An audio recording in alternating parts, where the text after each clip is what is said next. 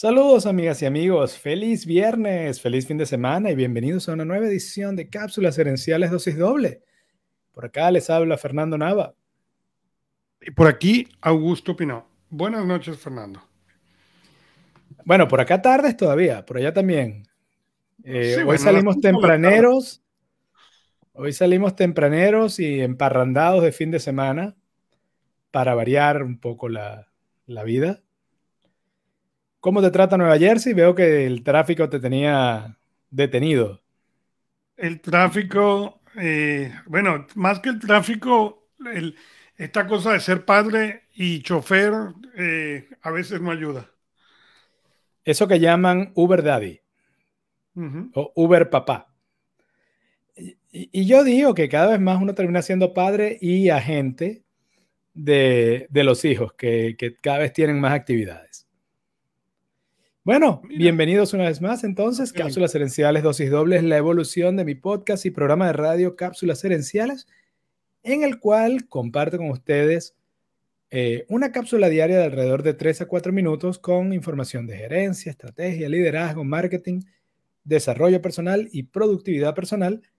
Y eso empezó como un programa de radio y luego de la mano de Augusto se volvió un podcast y a su vez derivó en este otro podcast donde por una hora, a cuatro manos y dos cerebros, cuando tenemos un invitado, ahondamos en el tema discutido en las cápsulas individuales. Pueden conseguirnos en YouTube, Facebook, Instagram, LinkedIn, MySpace y Merck y ICQ. También en Yahoo Answers. Y también, uff, se acaba de votar la cédula, Fernando. Ahí va, yo creo que, las, las la audiencia que tenemos menos por debajo de 30 acaba de preguntarse qué, qué demonios es eso que yo acabo de mencionar. MySpace, ICQ, Mirk. Pero sí, hoy vamos a hablar de, de hecho, todo el mes de octubre ah, lo dedicamos a atención al cliente. Y esto tiene que ver con que normalmente el último trimestre del año es cuando más ventas tienen la mayoría de los negocios eh, por la temporada navideña. Así que, y yo siempre lo menciono, esas ventas de fin de año no solamente son importantes por su magnitud por su impacto directo en el presente de las empresas, sino también porque de cómo sea la atención, de cómo sea recordada la atención al cliente por parte del cliente, en esas fechas depende mucho eh, cómo vaya a ser el siguiente año de ese cliente con el negocio. Entonces, ah, esta semana, lo primero que vamos a hacer en este, la semana, primera semana de octubre, toda la semana la estuvimos dedicando en las cápsulas individuales a historias legendarias de atención al cliente. Dicho eso, pues vamos a comenzar con la primera. La primera es de la empresa Lego. Y em, yo compartí una en el, en el podcast Cápsulas Esenciales. Pero aquí en el podcast Cápsulas Esenciales 6 doble, donde tenemos más tiempo, voy a compartir dos. La primera es ah, una historia que tiene ya 10 años donde eh, James Grossia era un niño fanático de Lego que, em, además de ser fanático de Lego, tiene el, sufre de síndrome de Asperger, que le hace difícil a socializar con otros niños. James Grossia era fanático de Lego y el Lego de sus sueños era eh, uno llamado el tren Esmeralda. Es una belleza de, Lego, tiene más de mil piezas.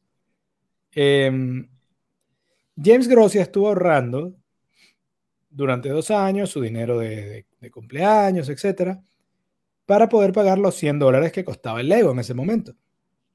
Cuando finalmente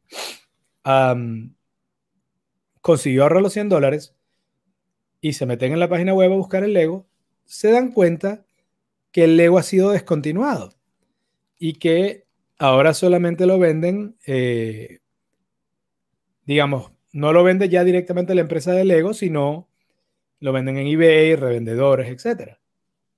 Y ahora el Lego, que antes costaba 100 dólares, cuesta al menos 250. De nuevo, James había estado ahorrando durante dos años para llegar a 100. Imagínate cuánto iba a tener que esperar para llegar a 250. Correcto. Em, James escribió una carta y le pidió a sus padres que la enviara a, la empresa Lego, contándole la historia de cómo había estado ahorrando dos años, que tenía síndrome de Asperger, eh, cómo armar Lego le ayudaba a su salud mental inclusive. Y la gente de Lego directamente compró un set y se lo envió gratis. Ahora, e, esto lo hicieron sin, sin previo aviso a James sino a los padres. Los padres reciben en la caja, se la dan a James, James no sabe qué es. James abre la caja, se encuentra con su con el tren que había estado deseando durante dos años y, por supuesto lo agarra, lo levanta, em, se vuelve loco de alegría, llora de la alegría, etc. Y ese video ha sido visto eh, casi 2 millones de veces en los últimos 10 años. Y claro, el video tiene que ver con una historia de final feliz, de un, niño eh, que ahorró, que, etcétera, como, como Lego lo ayudó. A mí lo que me parece interesante, y, es, es bellísimo el video, es que cuando la empresa Lego envía esto, ellos no tienen manera de saber que el video va a ser viral. Correcto. Eh, el, equipo de, atención al cliente de Lego, que insisto, es legendario, tiene múltiples historias, em, lo hace porque creen realmente en eh, el servicio al cliente. Y el efecto fue casi 2 millones de vistas en ese video, más la cantidad de gente que se enteró cuando la noticia salió en televisión a nivel nacional en Estados Unidos. Y ese es para mí precisamente el efecto que tiene las, el, cuando, cuando prestas un servicio del cliente legendario en la era del Internet. Y es que te puedes convertir precisamente en una noticia a nivel mundial. Em, la otra historia, en, esta me parece, me fue muy interesante la acción y que ellos tomaran la, la, la iniciativa me encanta que además tienen el empoderamiento corporativo, la posibilidad de decir, eh, queremos hacer esto y de hecho poder tomar esa acción. Correcto. La otra historia, no recuerdo en este momento el nombre del, chamo, pero era un chamo que era fanático, un niño que era fanático de Ninjago. Eh, Ninjago es una serie de, de Lego sobre, sobre ninjas, sobre guerreros ninja. Su personaje favorito era un ninja azul llamado Jay, por Blue Jay. Él lo compró en Navidad, eh, o mejor dicho, se lo, se lo, trajeron en Navidad del Niño Jesús, la campana de Francia, San Nicolás, quien sea. Y un día iban al mall y el papá le dijo, no te lo lleves porque se te puede perder. Frase que todos Nunca escuchamos. Nos ha pasado como papá. Frase que como papá hemos dicho más veces de las que vamos a reconocer. Y que como y que seamos sinceros, como hijos, las escuchamos más veces de las que queremos reconocer. Eh, por supuesto, el niño se lo lleva, se le pierde el muñequito. Eh, y el papá le dice, bueno, escríbele una carta al ego diciéndole lo que pasó. Y él dice que, bueno, que sí, que no le hizo caso a su papá y se le perdió. Entonces, la gente de atención al cliente del ego le envió el muñeco, pero también le envió una carta. Y en la carta le decía, el representante de servicio al cliente le decía, hola, ¿cómo estás? Mira, aquí está Blue Jay, cuídalo mucho, hazle, escucha a tu papá.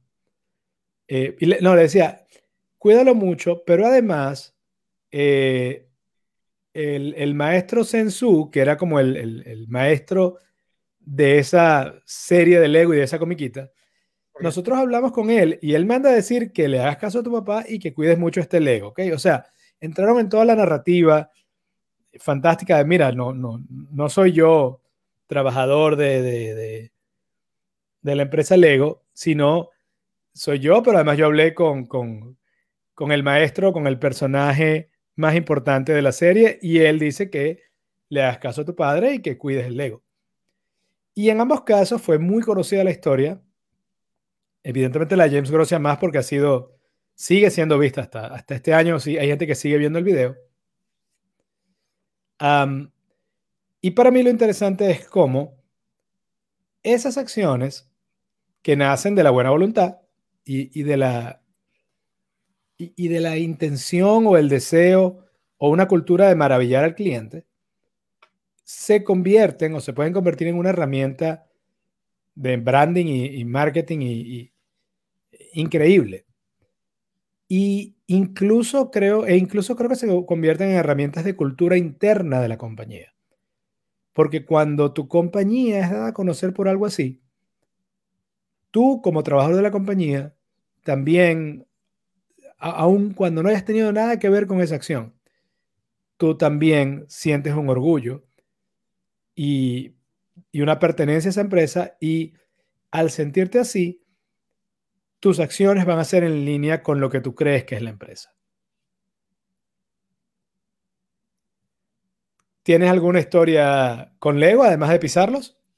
Mira, además de pisarlos, no, yo tengo bastantes Lego. De hecho, en mi, yo todo lo que es Lego y Darth Vader creo que está en mi oficina. Em, pero el Lego ha sido una, famosa siempre por, por esa parte, ¿no? Por ser realmente prestar ese tipo de detalle y de atención al cliente. Eh, de hecho, si tú escribes al Lego y dices, se me perdió una pieza de tal colección, ellos te la, te la venden o te la envían, dependiendo del número de piezas que necesites. Bueno, de hecho, si tú escribes diciendo que hubo una pieza faltante en el set, perdón, ellos te la envían, pero también te envían una carta explicándote, diciéndote, mira, eh, enviamos, tenemos muchas eh, maneras de probar que la caja esté bien. Eh, de verdad hacemos un gran esfuerzo para que te llegue el Lego completo, las pesamos, etcétera, pero siempre es posible cometer un error. Entonces aquí te estamos enviando la pieza y también te estamos dando las gracias por ayudarnos a mejorar el proceso. Entonces, es como que de una u otra manera estás involucrando a ese cliente, haciéndolo parte del proceso, haciéndolo sentir parte del proceso de mejora. Correcto. Eh, y, pues es, muy dentro de las muchas historias que tiene Lego como compañía, donde, por ejemplo, ellos no hacen, eh, eh, no hacen Legos ah, bélicos, digamos, o, no hacen sets que tengan que ver con un tanque o con, armas de la vida real o de la historia moderna. Eh, porque es, son más propas. Pero sí, esas dos historias de Lego a mí me gustan mucho. Y a mí me encantan los Legos también, debo, debo acotar. A mí me encantan los Legos. Yo tengo muchos y mis hijos tienen más de lo que voy a reconocer. Yo tengo inclusive mis Legos de niño, porque yo me los traje y los tengo. mis Lego de... ¿Qué te voy a decir? Cuando yo Tienes los arbolitos verdes. Tengo los arbolitos verdes, tengo todo, todo, lo que, todo lo que no se perdió, vamos a decir. Y yo pensé que tenía mucho más Lego de niño, que cuando los vi como adulto me parecieron que no eran tantos como yo los recordaba. No, lo bueno es que entonces ahora tú le puedes comprar Lego a tus niños, entre comillas. Exactamente, esa es la idea, sí, señor. Yo he hecho lo mismo, ya, ya yo tengo a, mi hija menor, está totalmente entrenada en Legos y eso me permite como padre comprar algunos Legos que no tengo excusa para, si, si no es por ella, no tengo excusa para comprarlos. No, bueno, no, no, al contrario, ahora tienes una mejor excusa para comprarlos. Uf, claro. Eh, la segunda, el segundo grupo de historias tienen que ver con aerolíneas. y algo muy común en las historias de atención al cliente, e, en mi opinión, es que ocurren cuando el cliente está teniendo un problema. Es decir, Normalmente la historia de atención al cliente no ocurre cuando todo va bien, sino que es una... E, es el, es el regreso o el volver a elevar una experiencia que bajó. Ya, no necesariamente por culpa de la empresa, puede ser por culpa del cliente. Eh, no importa de dónde estuvo la falla, una historia de servicio al cliente ocurre en un momento donde el cliente no está contento, más allá de quién sea la responsabilidad. En el caso de las aerolíneas, lamentablemente, hay muchas historias de mal servicio al cliente. Pero eh, tengo la suerte de conseguir algunas y eso es otra cosa que, ocurre cuando tú investigas este tema. Eh, tienes la posibilidad de conseguir también el lado bueno de estas empresas. La primera historia es de un abuelo llamado Mark que eh, recibe una, una, historia terrible. De hecho, la historia, como digo, arranca en este caso en una tragedia. Este señor recibe una llamada de que su yerno, el esposo de su hija, le cayó a golpes al, bebé, al hijo, al punto que el bebé quedó en coma y, lo, y al día siguiente lo van a desconectar. Y este señor está tratando de llegar, de cruzar el país, de cruzar Estados Unidos para llegar a estar con su hija en ese momento tan terrible. Dentro del, con toda la emergencia, él llega al aeropuerto, llega dos horas antes del vuelo, pero habían colas en, el, en todas partes. Cuando él por fin termina de pasar eh, el chequeo de seguridad, él arranca corriendo con los zapatos en la mano a la, a la puerta del vuelo. Ah, el vuelo era a las 11 y 50 y ya eran las, las, las 12 y 2, algo así. O sea, había, él, él, iba convencido de que había perdido el vuelo por 12 minutos y que no iba a poder estar al lado de su hija en ese momento. Pero cuando llega a la puerta del vuelo, lo están esperando y el piloto está afuera. Y el señor le, le da las gracias y el piloto le dice, este vuelo no se podía ir sin mí y yo no me iba a ir sin usted. Entonces, evidentemente, cuando él fue a hacer el check-in y todo, ellos le avisan y tú, tú, lo sabes, Augusto, las aerolíneas eh, miden al segundo entradas y salidas y, hay, hay, posibles repercusiones si tú retrasas como piloto un vuelo. Hay repercusiones, correcto. Pero, posibles, hay repercusiones. Hay repercusiones, pero en este caso el piloto puso la humanidad por delante del procedimiento.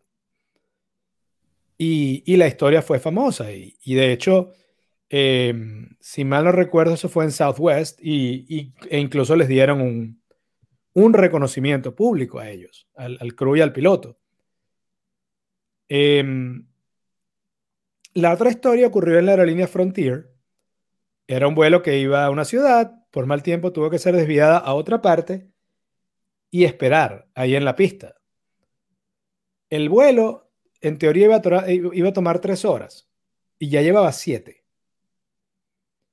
Y en ese momento, el, piloto anuncia por el micrófono que, que compró 30 pizzas para repartir en el avión, para ayudar a la gente, bueno, ya que los que tenían que esperar, aunque no era culpa de la aerolínea, no era culpa del piloto, ese piloto entendió eh, la frustración de estos pasajeros y decidió comprar las 30 pizzas en su propio bolsillo los pasajeros tomaron fotos y videos y las compartieron en Facebook y entonces los canales de televisión contaron la historia, etc.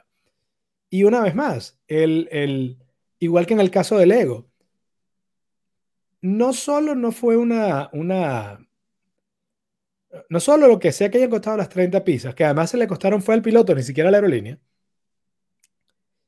es mucho menos en inversión que la exposición gratis que tuvieron sino que hubo una muestra de humanidad, no, un, no escudarse detrás de, bueno, ajá, ¿qué voy a hacer? Es el clima, no somos nosotros. Hubo una muestra de humanidad, una empatía acompañada de una acción.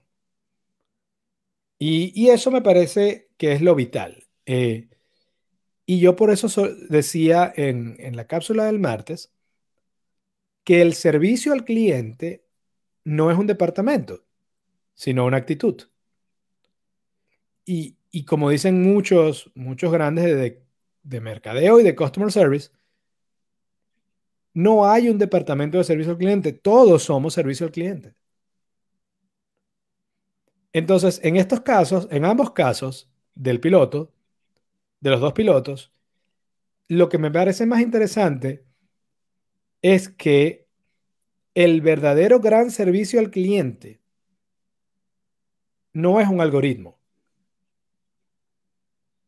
No es algo que tú puedes replicar con tecnología. Es una, e, es una acción de un ser humano reconociendo una, un pesar o una situación negativa en otro ser humano y tomando la acción que pueda tomar. Y, y, si tú le preguntas a alguien cínico, dice, mira, sí, pero dos slides de pizza o dos trozos de pizza no me pagan las cuatro horas que llevo aquí parado. Y creo que eso sería el cálculo de la, de la inteligencia artificial o el cálculo de una computadora sería, no, dales un bono de cuatro, lo que de cuatro horas de salario mínimo, algo así. Una fórmula. Pero la realidad es que detrás de cualquier historia grande del servicio al cliente no hay una fórmula. Hay un acto de reconocimiento humano de una persona a la otra. Muchos saludos a Leandro Rossi y a la cofradía Santa Rosalía que nos escuchan desde allá de Venezuela. Yo tengo mi, mi historia con la aerolínea hace siete años y yo recibí una llamada en el medio de la noche, aunque mi hijo estaba en terapia intensiva, mal, y eh, yo no volaba, sino hasta dos días después, ¿no? Entonces llamé a la aerolínea, en este caso era American, y le expliqué a la persona en el teléfono mi caso, ¿ok? Y la persona inmediatamente, de manera humana, buscó la manera de montarme en el vuelo y en un momento me dijo inclusive, no lo puedo no le puedo dar el, el boleto electrónico porque ya no da tiempo, pero se lo van a tener en la ventana. Y efectivamente así fue.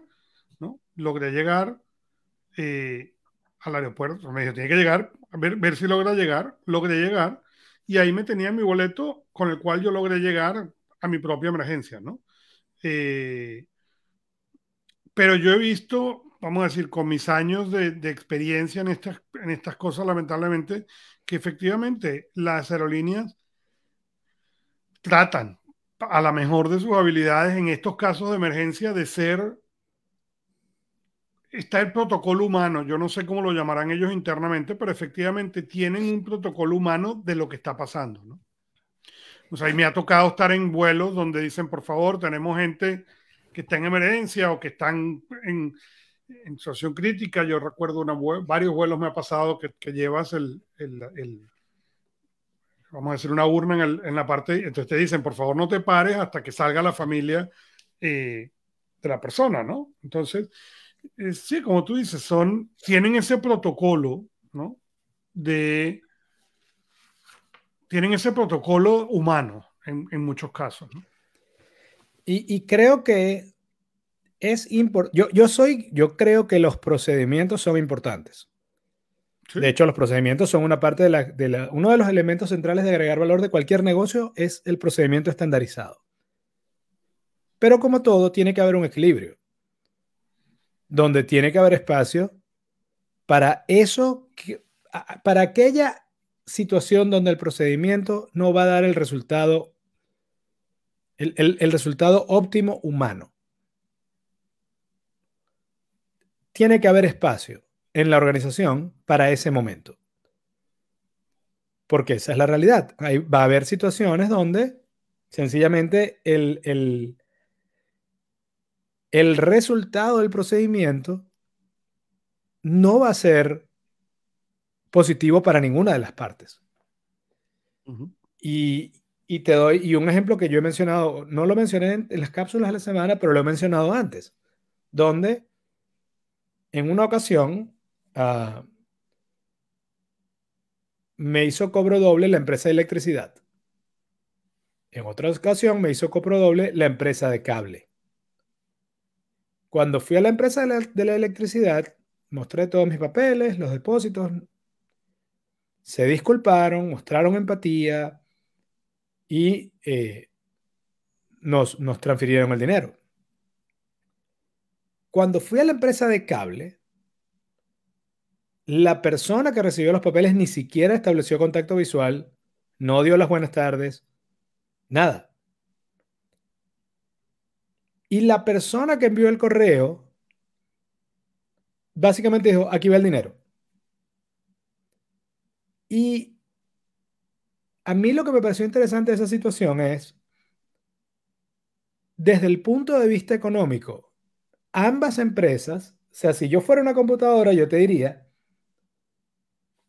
es lo mismo, las dos empresas me devolvieron el dinero que me tenían que devolver.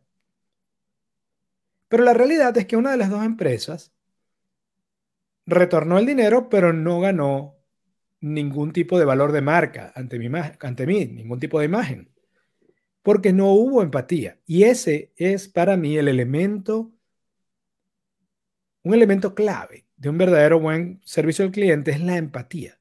Es entender qué está sintiendo la persona que está pidiendo el servicio. Y no siempre vas a poder lograr lo que sería justo o lo que sería lo que la otra persona quiere exactamente.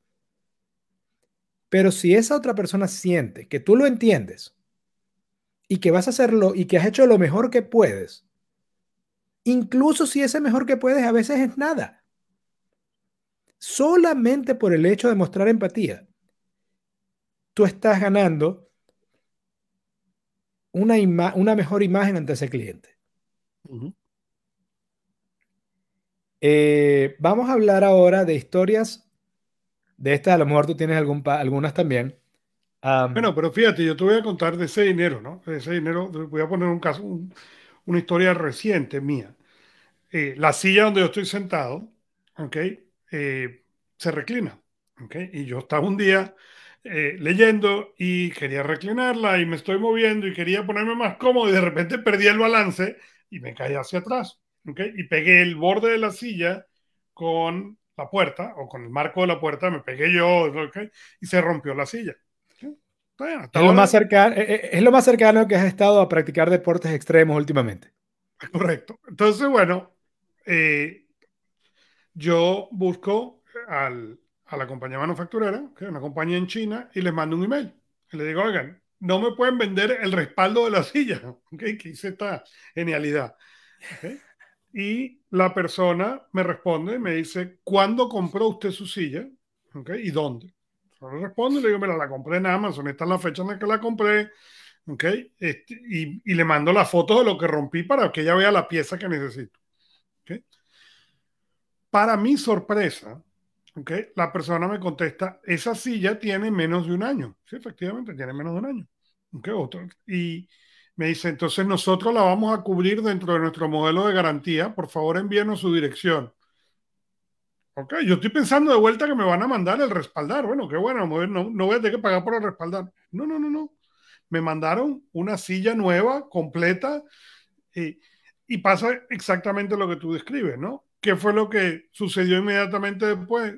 Mi esposa necesitaba otra silla y le dije, esta es la marca que hay que comprar. De ahora en adelante, esta es la marca a comprar, ¿no? Totalmente. No, no es que no la quiero compartir, es que no, me, no la puedo pronunciar. te entiendo totalmente. Pero, y, ahora te doy una al revés. Y, y, aunque hoy estamos compartiendo legendarias, quiero dar algunas de comparación. Un amigo compró por eBay, pero por eBay directo con una empresa vendedora. No era un producto usado. Ah, compramos, yo lo compramos, digo compramos porque yo lo ayudé a traducir y todo. Eh, y, no hay pele, tú estás dándole clic al link y al modelo. Ellos enviaron el modelo equivocado. Y la diferencia de precio, porque estaba en el mismo catálogo, eran 50 dólares. Es decir, em, compramos algo de 250 y enviaron algo de 200. Pero yo no estoy en Estados Unidos. Eh, eso llega a nuestro freight forwarder en, Miami y de ahí llega acá a, Bonaire. Cuando explicamos esto, dicen, bueno, envíenlo. El envío van a ser 80 dólares. Eh, ¿Tú me vas a reponer el envío? No. Y ok, tú quieres que yo gaste 80 dólares para recibir 50 dólares de valor. Bueno, pero es que el procedimiento es que usted lo tiene que enviar y nosotros. Y yo, sí, pero uno, lo agarré en el carrito directo de ustedes. Y dos, me enviaron lo que no es. Y nunca resolvieron. Y yo les decía incluso, mira, no tiene sentido que yo te lo envíe, no tiene sentido que yo gaste esto, ni tiene sentido que tú me envíes uno gratis. Dame un gift card de 50 dólares. No, porque el procedimiento dice que tiene que enviárnoslo de regreso. Y yo, sí, pero si hacemos tu procedimiento, los dos perdemos. No, no se puede. Y me encantaría recordar el nombre de la tienda, no lo recuerdo ahorita, porque yo sufro de lo que mi papá llamaba buena mala memoria. Buena mala memoria, sí. Que es tratar de, olvidar el nombre de las empresas y personas que te han hecho mal. Eh, pero me pareció algo, de nuevo, interesante cuando tú le, demuestras argumentativamente a alguien tú entiendes que lo que me estás pidiendo es estúpido para los dos. Y la persona te responde, sí, pero no puedo hacerlo de otra manera. Eso es un ejemplo de cuando el procedimiento termina siendo, en lugar de agregar valor, termina destruyendo valor. Correcto. Porque la cosa es de vuelta, así como yo cuento la historia de la silla y te digo, esta marca de silla la voy a volver a comprar, ¿ok? Y de hecho, necesitamos una silla nueva okay, para, para la oficina de mi esposa y es la silla que vamos a comprar y mi hijo quiere una silla porque ahora está creciendo y quiere un escritorio okay, y la silla que vamos, la marca que vamos a comprar es esa. Del mismo modo, te pasa al revés. Claro. Vamos a comprar cualquiera menos esta marca o esta tienda, ¿no? O sea, yo, yo por ejemplo, cuando yo hoy en día no, no viajo como viajaba, pero en una época yo viajaba mucho yo lo he compartido aquí en el show, y yo viajaba con una maleta, mi, maleta del mi carrión era de una marca que se llama Briggs and Riley. Briggs and Riley no es la maleta más barata del mercado, ¿ok? Pero Briggs and Riley tiene una característica, su maleta está garantizada de por vida, ¿ok? Tú puedes, te la puede destruir la aerolínea y tú se la mandas a Briggs and Riley, Briggs and Riley te la, te la repara y te la regresa, ¿ok? Entonces, sí, es cierto, era mucho más cara, pero no sé, no sé, son indestructibles en el sentido de que no que sean indestructibles, sino que la compañía está detrás de su producto para repararla. Entonces, valía la pena, la, en mi opinión, la diferencia. ¿Ok? Pero esa es la diferencia. Tú me preguntas a mí, ¿qué maleta te compras? ¿Ok? Mi respuesta sigue siendo hoy en día Briggs Riley. ¿Okay? ¿Por qué? Porque sí, vas a pagar tres veces lo que vas a pagar, pero esa es la última maleta que vas a tener que comprar. Porque cuando, se, cuando empieza a desajustarse, se las manda, ellos te las ajustan y te las regresan. Claro, es totalmente de acuerdo. Y bueno, si están escuchando, lo pueden decir en los comentarios, ya sea en vivo o luego. Eh, historias de, buen servicio al cliente que han, que han experimentado, porque, de nuevo, a mí me gusta mucho tratar de encontrar el elemento común. Eh, es decir, es un procedimiento científico. Tratar de ver qué construye, qué elementos constituyen una buena historia de servicio al cliente. Para mí uno de ellos es lo inesperado. Y para mí otro es que el cliente no tiene control sobre la situación o el resultado. Y es en ese momento de vulnerabilidad e incomodidad del cliente ojalá hubiese una especie de termómetro que midiera eso y que cuando tú estás, que cuando tú eres el representante de servicio al cliente te saliera una alarma que dijera, hey, el cliente está incómodo y vulnerable o está, eh, se siente, eh, siente que, está, que no tiene control sobre la situación y que, y que está insatisfecho, deberían prenderse luces que te dicen, si en este momento lo ayudas, te puedes ganar un cliente de por vida. Ah, vamos a hablar ahora de ah, hoteles. La primera historia ocurrió en un hotel en Carolina del Norte. Eh, un señor llamado Adam Toporek hizo una reservación y cuando le hizo la reservación él mencionó, sí, yo me quiero quedar allá el fin de semana porque, bueno, es el cumpleaños de mi esposa y lo vamos a pasar allá. Eh, cuando llegaron al hotel a hacer check-in, el recepcionista le dijo, ah, le dijo a los dos que había un retraso y que esperaran. Pero luego el recepcionista le dijo en secreto al señor Toporek, ah, señor Toporek, disculpe el retraso, es que estamos decorando la habitación porque es el cumpleaños de su esposa. Y él, eh, él menciona que, que cuando él les dijo que iban por el cumpleaños de la esposa, él, él no hizo un énfasis, él lo, lo dijo de pasada. Pero ellos, ellos, la persona de reservaciones, tiene la sabiduría de decir esto es importante y anotarlo. Cuando ellos entran a la habitación, había un letrero que decía feliz cumpleaños, había una torta y una botella de champaña de parte del hotel. El señor Toporek compartió esto en, blog eh, y ahí ha sido leído por miles de personas. Pero una vez más, arrancó con que alguien escuchó, y esto es un patrón recurrente de las tres historias que estoy contando. La segunda fue en el hotel en Ohio, un hotel llamado Opryland. Una señora llamada Christina McNamee era huésped regular del hotel. Ah, en el hotel eran normalmente las convenciones a las que ella iba. Y le encantaba que en la habitación había un, había un reloj despertador que tenía como ruidos relajantes, como un spa.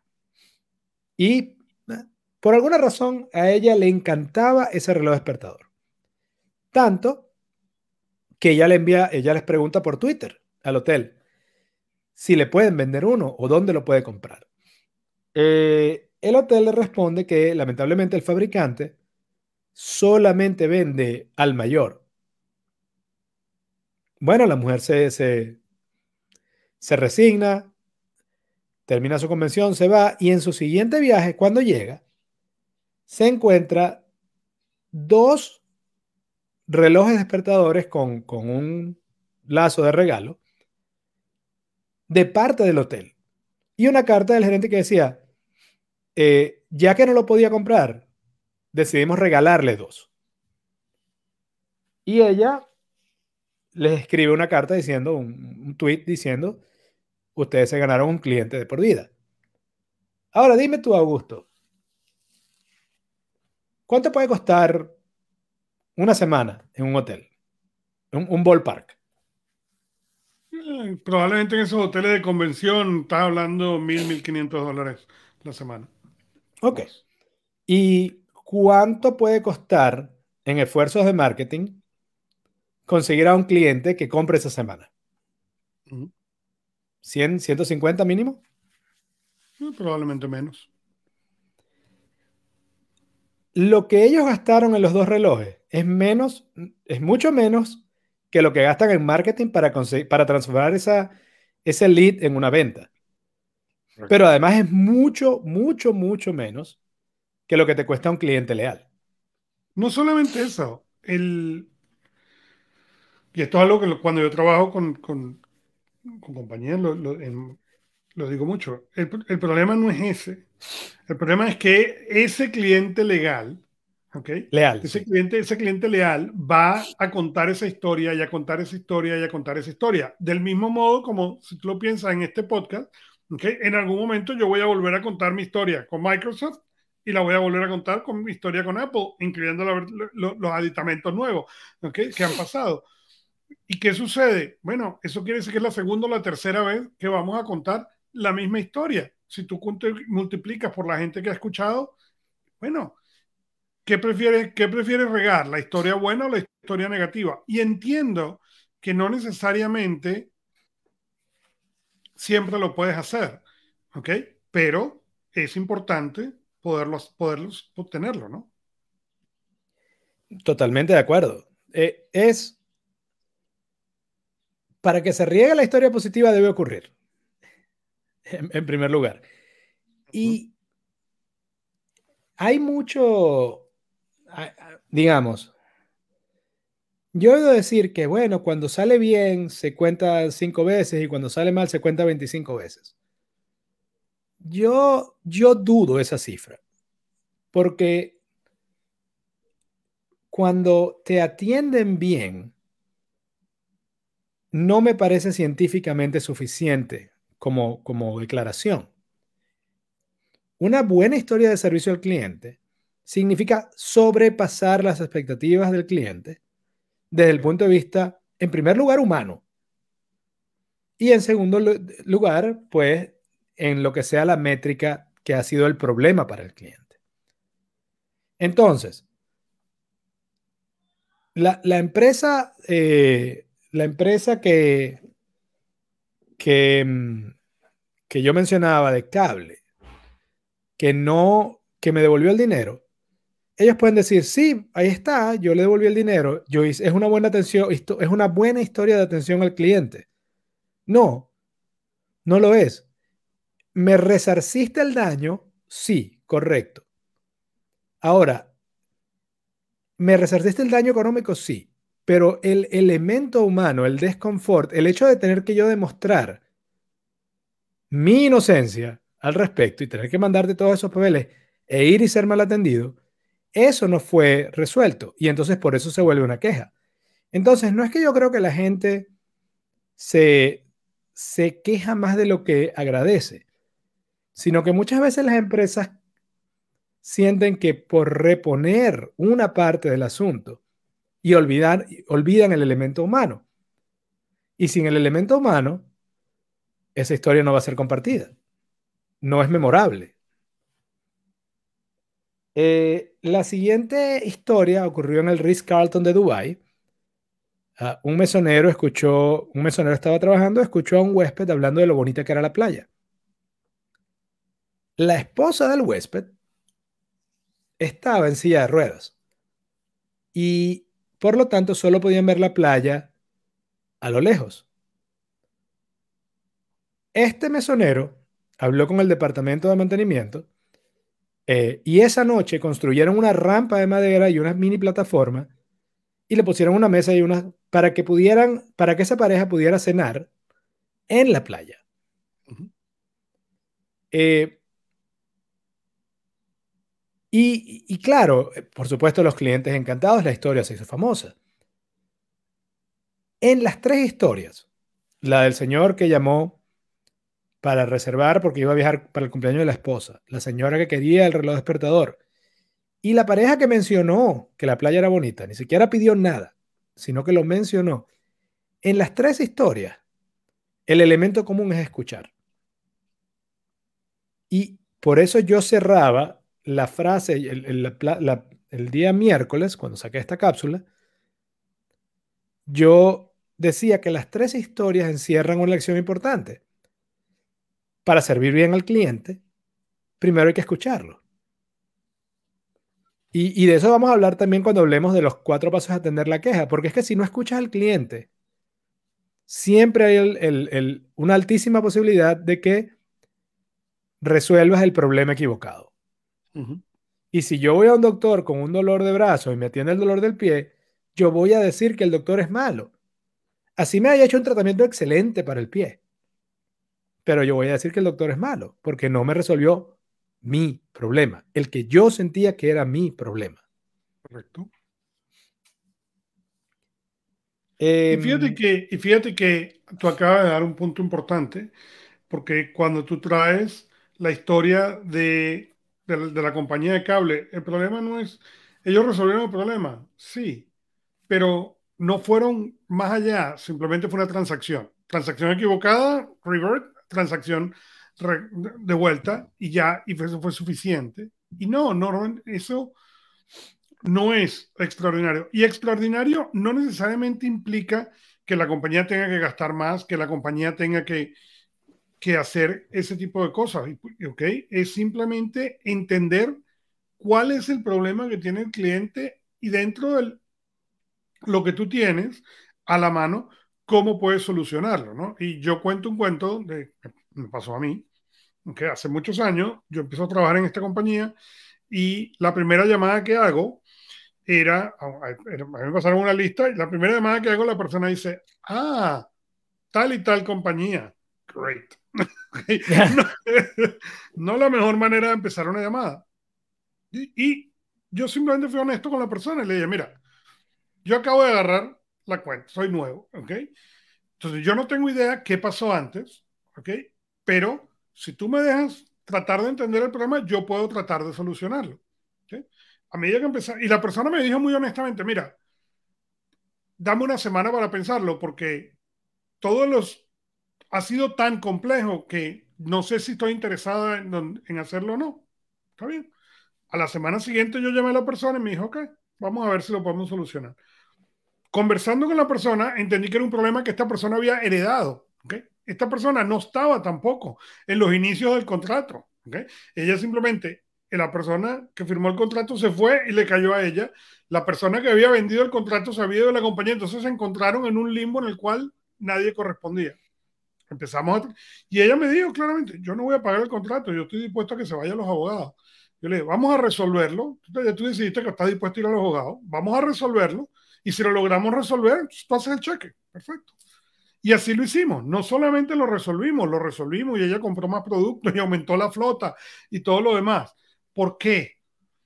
¿Okay? Porque el, el punto no fue, yo podía haberle dicho, mira, mira, si tú estás lista para los abogados, entonces yo cuelgo y tus abogados que llamen a los míos y los míos que llamen a los tuyos y ahí va.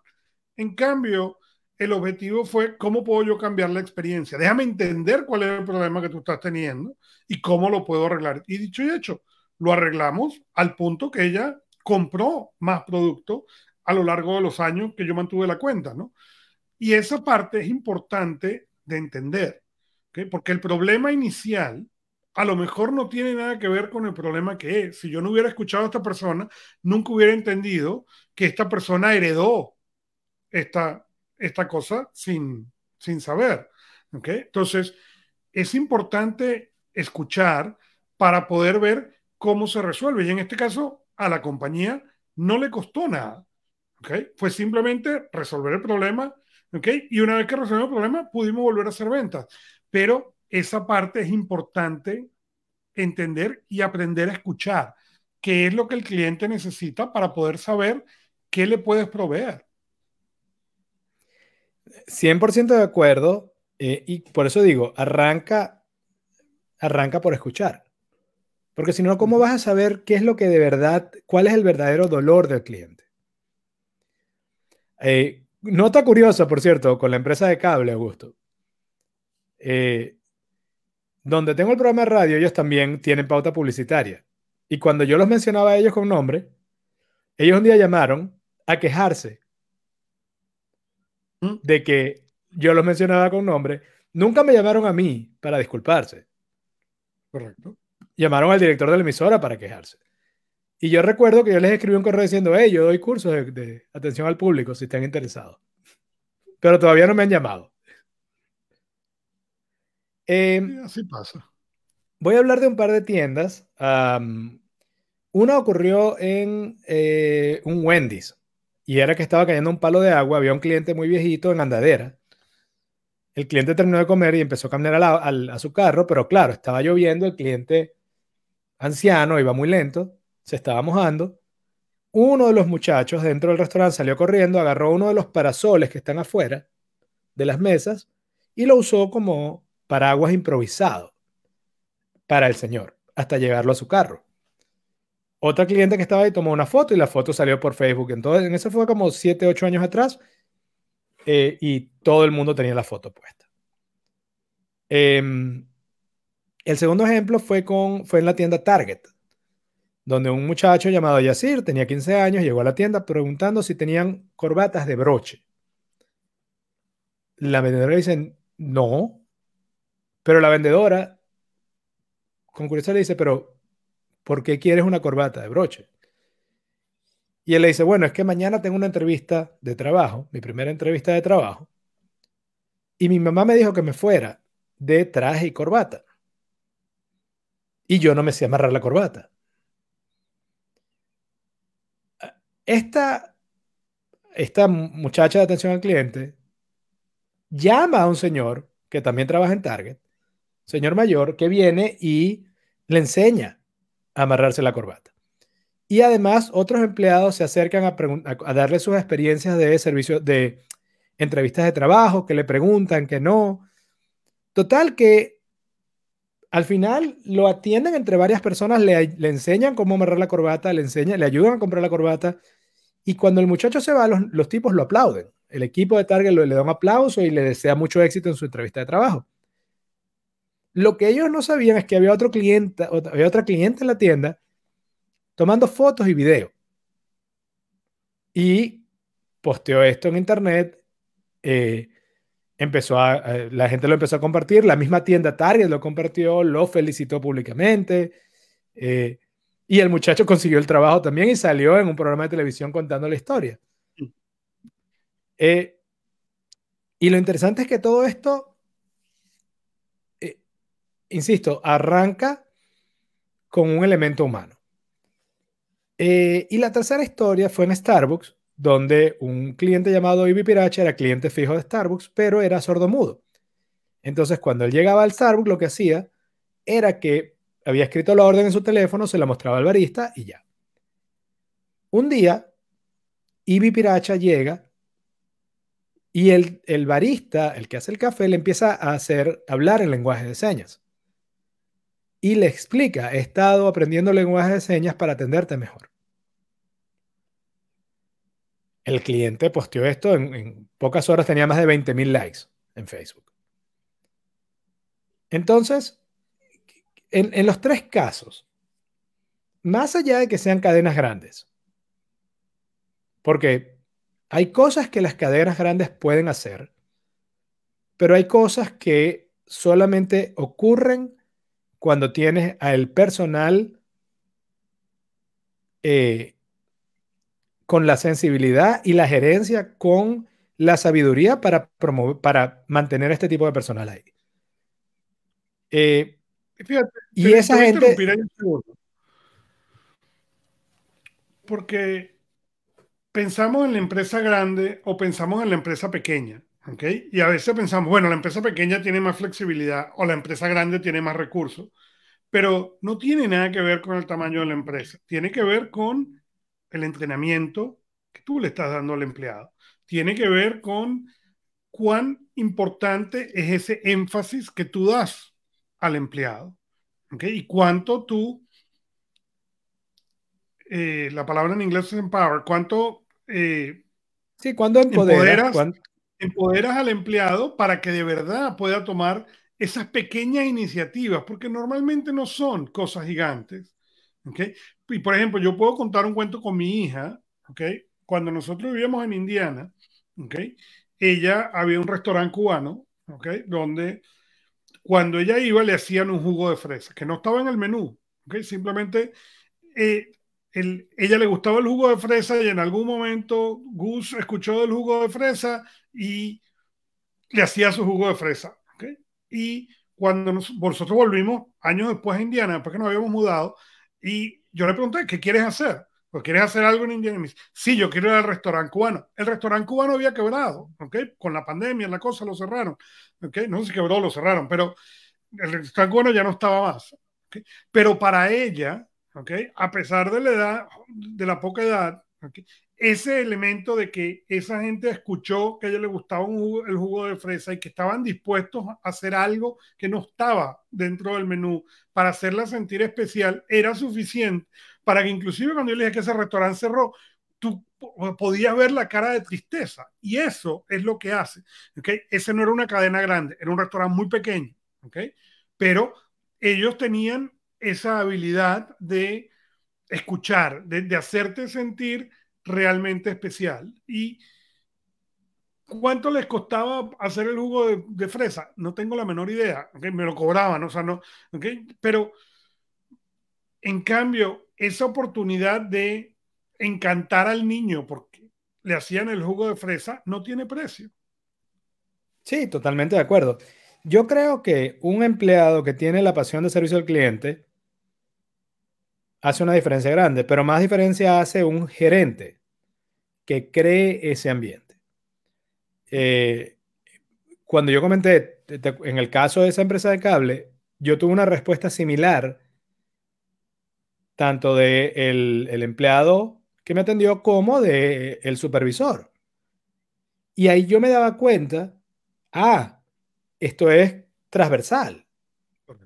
Eh, la falta de apreciación al cliente es transversal. Es, no es ah, un accidente, no es una persona que está... No, cuando te das cuenta que en diferentes niveles de autoridad eh, te atienden igual, para bien o para mal, eso te habla de cuál es la gerencia y cuáles son los valores de esa empresa, más allá del tamaño. Porque no tiene que ver con el tamaño de la empresa, como dices tú, este restaurante no era una cadena. Porque al fin y al cabo es una experiencia humana. Y esta experiencia humana normalmente es generada por un pequeño, uno o un pequeño grupo de individuos del lado del empleado o de la tienda o del gerente a un o un pequeño grupo de individuos del lado del cliente. Insisto, es una experiencia humana generada por humanos. Y, yo por eso lo he hecho muchas veces. Eh, el, el, servicio al cliente arranca con una humanidad, una cuestión de humanidad. Entonces tienes que atender bien a tu gente para que ellos atiendan bien al cliente. Correcto. Y la última historia es, es al revés. Es decir, esta historia arranca con un acto de amabilidad y generosidad por parte de un empleado. Y, ese acto se, se, devolvió en, en, mucho más eh, alegría y bendiciones para esa mujer. Esto ocurrió en Jersey, por cierto, en Nueva Jersey, una mesonera que se, llamaba, se llama Liz Woodward. Ella era mesonera en un restaurante en Nueva Jersey, trabajaba el turno de la noche porque de día cuidaba a su papá, que era parapléjico. Entonces, un día en la mañana, a las 6 de la mañana, porque ya estaba en el turno desde las 8 de la noche hasta las 6 de la mañana, entran dos bomberos al, al, restaurante cubiertos de hollín, sucios, cansados a desayunar. Esa noche había habido un incendio muy grande y los tipos habían estado peleando toda la noche contra el, contra el fuego. Y Liz, la mesonera, había visto esto en televisión. Ellos llegan a desayunar y cuando piden la cuenta, ella les da la cuenta, eh, pero le escribe abajo de la cuenta, que eran como, no sé, 20 dólares, lo que sea. Pero ella escribe, ustedes no tienen que pagar nada, yo voy a pagar su cuenta. Gracias por arriesgar su vida para protegernos a los demás. Y ellos ven este papel, le, dan muchas gracias, le toman foto, lo comparten, los demás bomberos, bomberos comparten la historia, em, empieza a ser vista por muchísima gente. Uno de los bomberos se da cuenta que Liz tenía una página de algo parecido en ese momento a GoFundMe, porque ella estaba recogiendo dinero para comprar una camioneta habilitada para llevar a un paciente parapléjico. Entonces varios bomberos empiezan a reunir para ayudarla. Y la noticia creció tanto que en el show de Ellen DeGeneres invitaron a la mesonera y a los dos bomberos. Y en el show, el, dueño del restaurante le dijo a los dos bomberos que podían comer gratis los próximos cinco años. Y Ellen le dio un cheque a, eh, Liz para terminar de comprar la, van para poder pasear a su padre parapléjico. Em, entonces, me pareció muy agradable y muy bonito ver cómo el, el buen karma existe. Cuando haces las cosas de una manera desinteresada, muchas veces lo que recibes es mucho más grande que lo que das. Mira, yo siempre he creído, ya, ya para cerrar, en el buen karma. Y además, cuando ese buen karma existe, a lo mejor no lo ves directo, ¿ok? A lo mejor no te toca verlo ni siquiera el indirecto, pero yo creo que es como eso que llaman el efecto de la mariposa, ¿no? Cuando tú haces esa actividad, eso se expande inclusive a cosas que no llegas a ver, ¿no? No, 100% de acuerdo. La frase y, y, yo, quizás la reflexión en general con la que yo quería con la que yo cierro la cápsula que salió hoy, hoy en la mañana al aire en el, podcast Cápsulas Gerenciales, es ah, que hoy en día el servicio al cliente es más importante que nunca. Número uno, porque con Internet todos tenemos una audiencia de miles de personas. Número dos, porque con Internet la mayoría de las cosas están commoditized. Es decir, es más fácil que nunca conseguir una versión más barata de lo que tú tienes, de lo que tú te está vendiendo otra persona. Ante eso, el servicio al cliente es más importante que nunca. Y ese servicio es prestado por tus empleados. Y para mí la reflexión es que el buen servicio al cliente no se manda, no se ordena, no se instruye, se inspira. Se inspira, correcto. Y bueno, dicho esto, esperamos haber servido bien a nuestros clientes, que eres tú, querido oyente. quiero despedirme, no sin antes decirles de nuevo que estamos en Facebook, Instagram, LinkedIn, YouTube y en la página web www.cápsulaserenciales.com. También tenemos el grupo de Telegram, donde nos pueden conseguir y ahí respondemos preguntas en vivo y mantenemos el contacto con ustedes. Augusto, ¿cómo estás? ¿Algo más? ¿Listo para cerrar? ¿Listo para el fin de semana? Listo para el fin de semana, así es. Bueno, entonces nos despedimos como siempre. recordándote que tu éxito lo construyes con acciones. No con ilusiones.